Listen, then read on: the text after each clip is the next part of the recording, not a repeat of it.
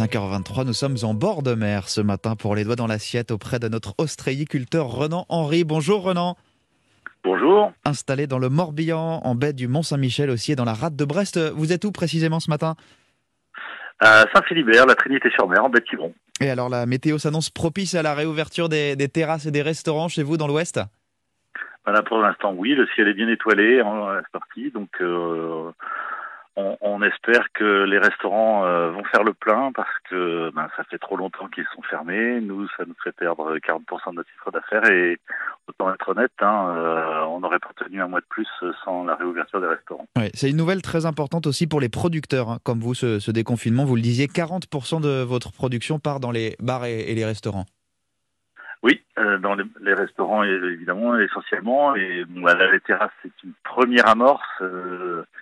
On sent un, depuis deux jours un, un, frémissement dans les dans les commandes, donc euh, on apprécie et on a hâte que, que les, les restaurants euh, en intérieur puissent euh, ouvrir au mois de juin. Quoi. Vous avez retrouvé vos, vos clients restaurateurs habituels? Oui, alors pas tout à fait encore, parce qu'il n'y a pas, on n'a pas beaucoup non plus de, de restaurants avec terrasse. Mmh. Mais euh, c'est déjà un premier, un premier début. Et puis euh, nous aussi, ostréiculteurs, euh, nous, nous effectuons de la, de la dégustation. Hein. On a beaucoup de monde à venir manger des fruits de mer dans, dans nos établissements. Bien Donc, sûr. Vous avez déjà des réservations pour, pour ce soir, pour les jours qui viennent? Non, pas encore, hein, mais euh, parce que moi personnellement, je, je n'ouvre pas tout de suite encore parce que je n'ai qu'une petite terrasse, mm. mais euh, on, on, se prépare. À combien on pourra venir chez vous euh, lorsque vous aurez rouvert à la Trinité-sur-Mer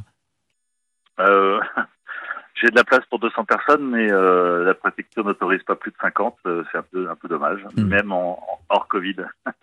bon, faites-nous rêver un petit peu. En tout cas, vous avez plusieurs, vous faites plusieurs variétés d'huîtres sur vos exploitations. Qu'est-ce que vous nous conseillez pour ceux qui auront la chance d'aller se faire quelques bourriches ce soir?